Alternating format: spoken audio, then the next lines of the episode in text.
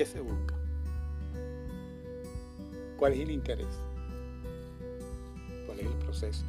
¿Cuál es la libertad? ¿Cuál es el hecho? Sí, el hecho de la matemática. Es increíble cómo en geometría se desarrollan una serie de factores,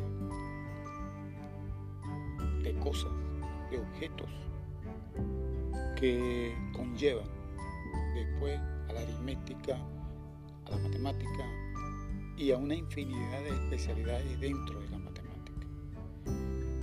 Unos dicen que la matemática es ciencia, otros dicen que no es ciencia. Para mí, como matemático, creo que sí, es una ciencia. Una ciencia